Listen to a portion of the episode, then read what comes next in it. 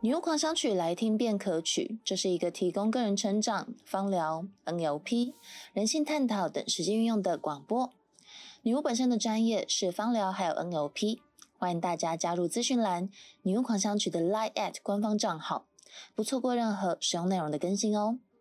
赶紧大家帮我们五星吹捧以及订阅，帮助演算法，让更多人听到我们的节目哦。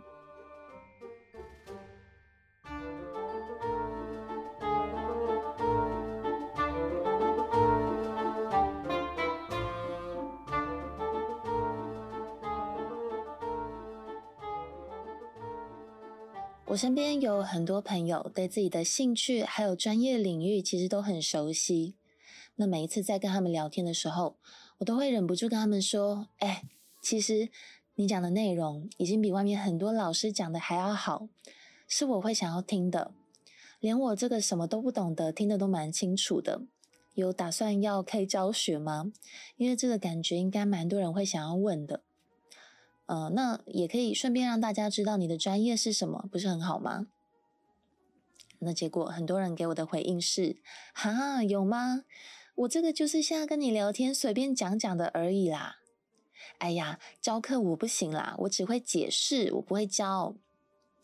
我觉得我不够专业吧？教课应该都要很专业才可以，不是吗？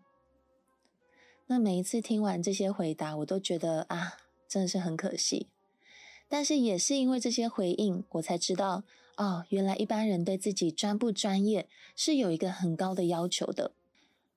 那似乎也搞不太清楚，到底专业的定义是什么？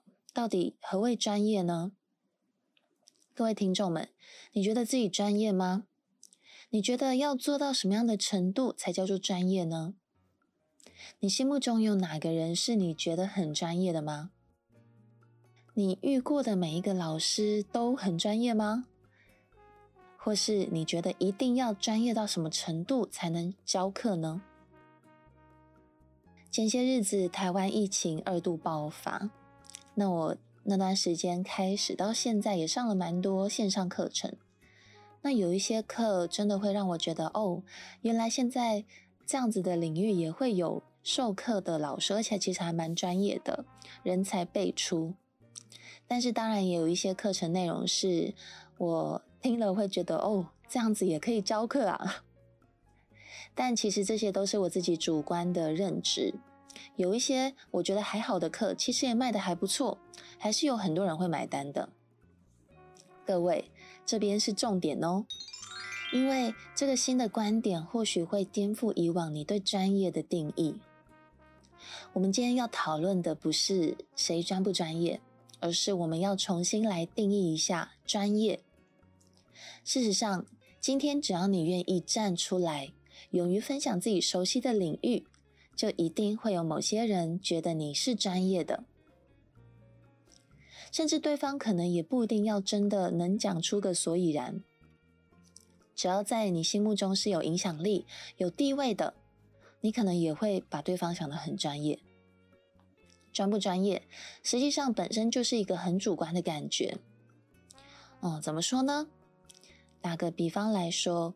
像女巫自己本身熟悉的领域是芳疗，还有 NLP，所以我今天听芳疗还有 NLP 的课程，很快就会在我自己的心中有一个定论。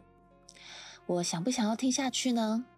我会不会想要上这个老师的课？我会不会想要买单呢？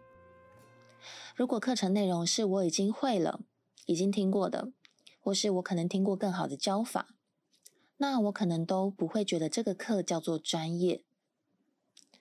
那相对来说，如果课程内容是我没有听过、我不熟悉，甚至还可以打开我的眼界的，那我就会觉得这个老师讲的还蛮专业的。不过讲到这边，我们又有一个可以思考的地方哦。呃，像我以前还没有开始呃上方疗课的时候，在这个领域其实就是算是一个菜鸟跟小白。那可能随便一个老师讲的内容是我没听过的。不管老师实际上是不是真的有两把刷子，真的讲得很好，我都会觉得哦，好像蛮专业的嘛。但经过这么多年，我自己也慢慢成长成讲师一段时间了。那如果有机会再重新听到我当初第一次听过的内容，可能就会觉得啊、呃，其实也还好吧。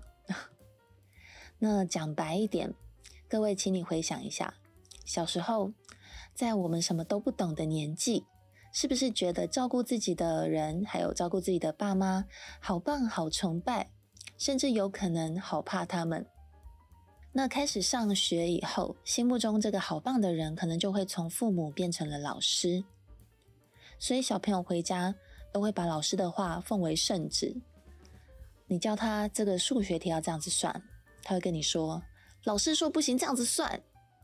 老师说这个字就是要这样子写。以前我们那个年代的什么破音字啊，他们现在因为教改的关系，可能都不能这样子念了。你考试这样写的话，有可能答案是会被扣分，是错的。什么都是老师说的。那出社会以后，这个可能就会变成主管说的，或是老板说的。”那有些人或许也可能会走上创业、自己当老板这条路，这时候就会变成别人听你说喽。那老板自己就要去找可以让自己见识更广、更有远见的人当自己的老师了。这时候你再回头听听爸妈或是老师的话，就可能不会觉得他们都是对的，都觉得他们很专业、很聪明、很厉害，对吗？所以，你心目中的专业都不可能是一成不变的，因为人会成长，会停滞，甚至也可能会退步。专不专业，除了主观以外，其实也是流动的。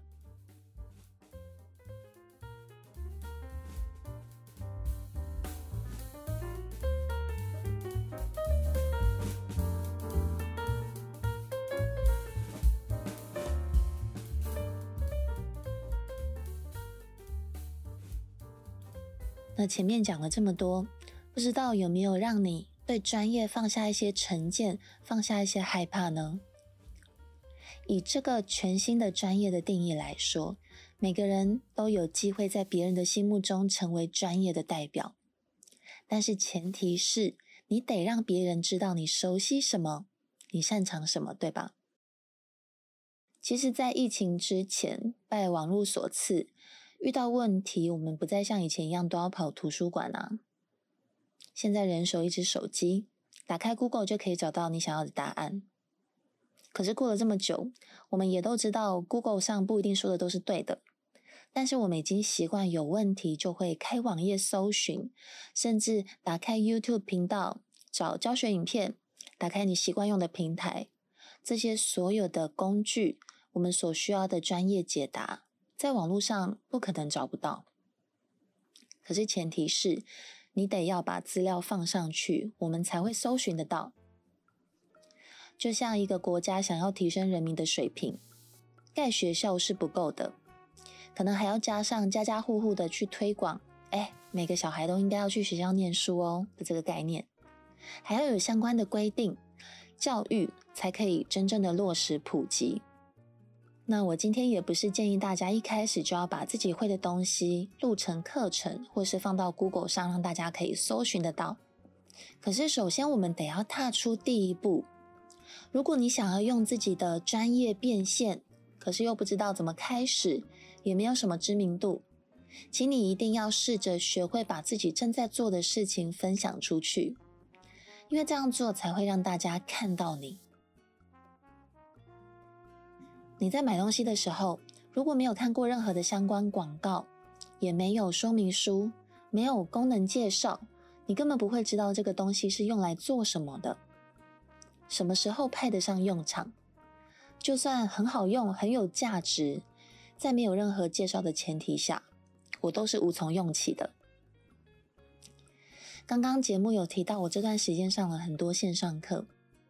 那其中有一堂课是在教大家怎么样在短时间内拍一个很有行销力的短片，但是因为这个呃，就是短短的时间的内容，我觉得没有听到我想要的关键，没有解答到我的疑问，所以我听到一半的时候我就退出了。那有一次我在跟朋友聊天的时候，他刚好对拍照是有一些研究的，那因为我自己本身有在经营 YT 频道，那还有拍一些短片。我就跟他说啊，我觉得我现在对镜头好像还是有一些不自在的问题。那因为他本身是大学相关科系毕业的，就有跟我分享那时候他们是怎么训练自己面对镜头，渐渐不会有镜头恐惧的感觉，还有拍片的一些专业技巧。我听完以后，我就很兴奋，我跟这个朋友说：“哎，我觉得你讲的比我那天上课的老师还要好好几百倍耶。那既然你现在也没事的话，你为什么不去开一个教学啊？”结果对方也是用啊，我觉得我没有专业到可以讲课啦这个理由把我打回来。各位，你知道吗？如果我今天没有跟他聊拍影片的内容，我是不知道他原来对这一块是有研究的。但是就是因为我跟他聊天，他也愿意跟我分享，在这边要很注意哦，他在跟我分享，他愿意分享。我才会知道哦，原来我的这个朋友这么专业。那也因为我在拍影片这个部分就是一个小白，他的回答刚好有解决我的问题。这个就是我的需求跟他提供的领域有对接上，在我的心目中，他就是神。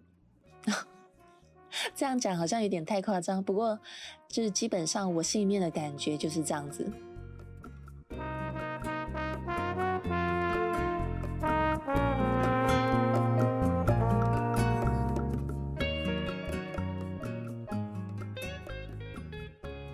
工商时间，以下是对芳疗有兴趣的你可以听看看的广告。最广泛而且最受欢迎的芳香疗法越来越普及，你我都曾经使用过精油，但实际上却很多人不知道安全正确的用法。你知道香气可以让人立刻拥有好心情、维持好状态吗？你知道在家也可以不求人，用芳香植物来自己做 SPA 吗？要怎么样找出适合还有专属自己的芳香植物呢？你会好奇芳疗工作者还有老师们都怎么安排自己的工作吗？芳香疗法绝对是质感生活、身心愉悦的首选哦！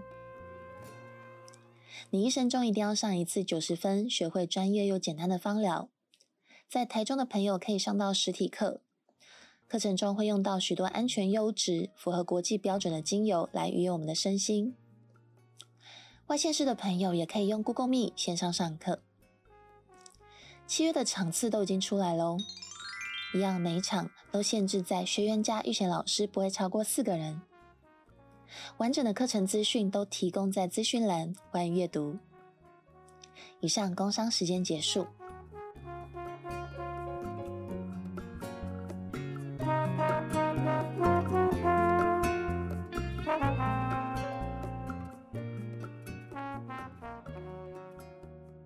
我当初学芳疗还没有拿到证照的时候，就蛮常开始在自己的脸书分享一些呃对植物的感觉，还有我自己的感受。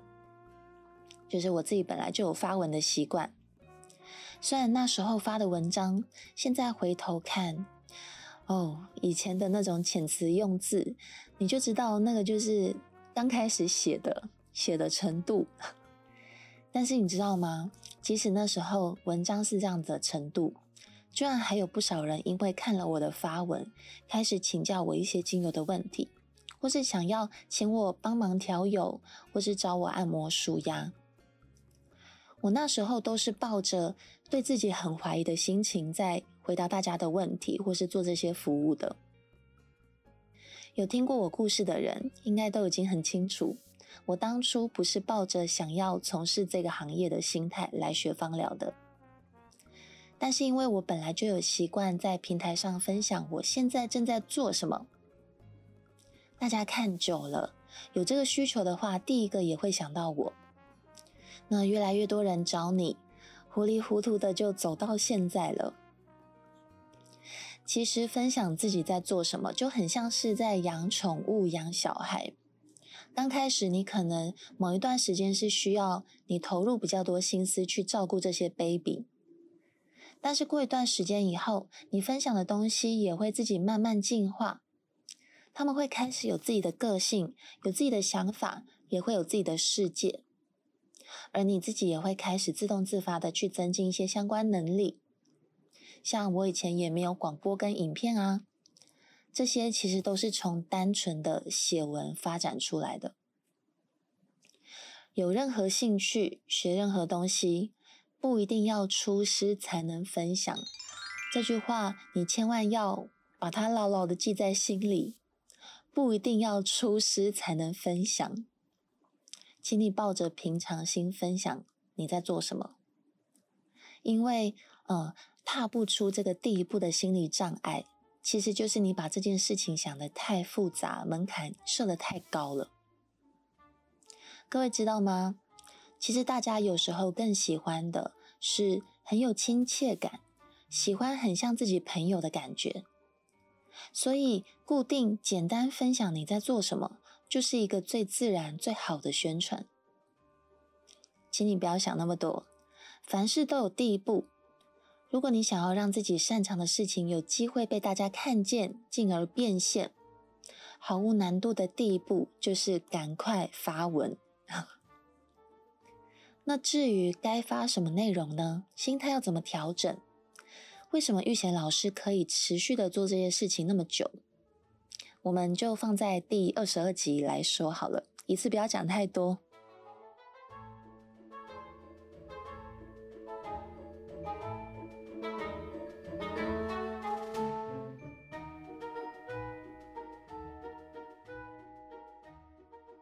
你喜欢今天的内容吗？我是一位关注人生大小事的风向女巫。赶快订阅《女巫狂想曲》的 Podcast，让我们一起踏出第一步，让大家看见你吧！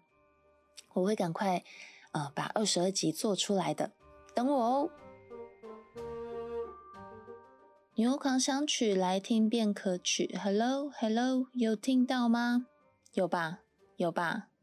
OK，那我们就重新来录一遍喽。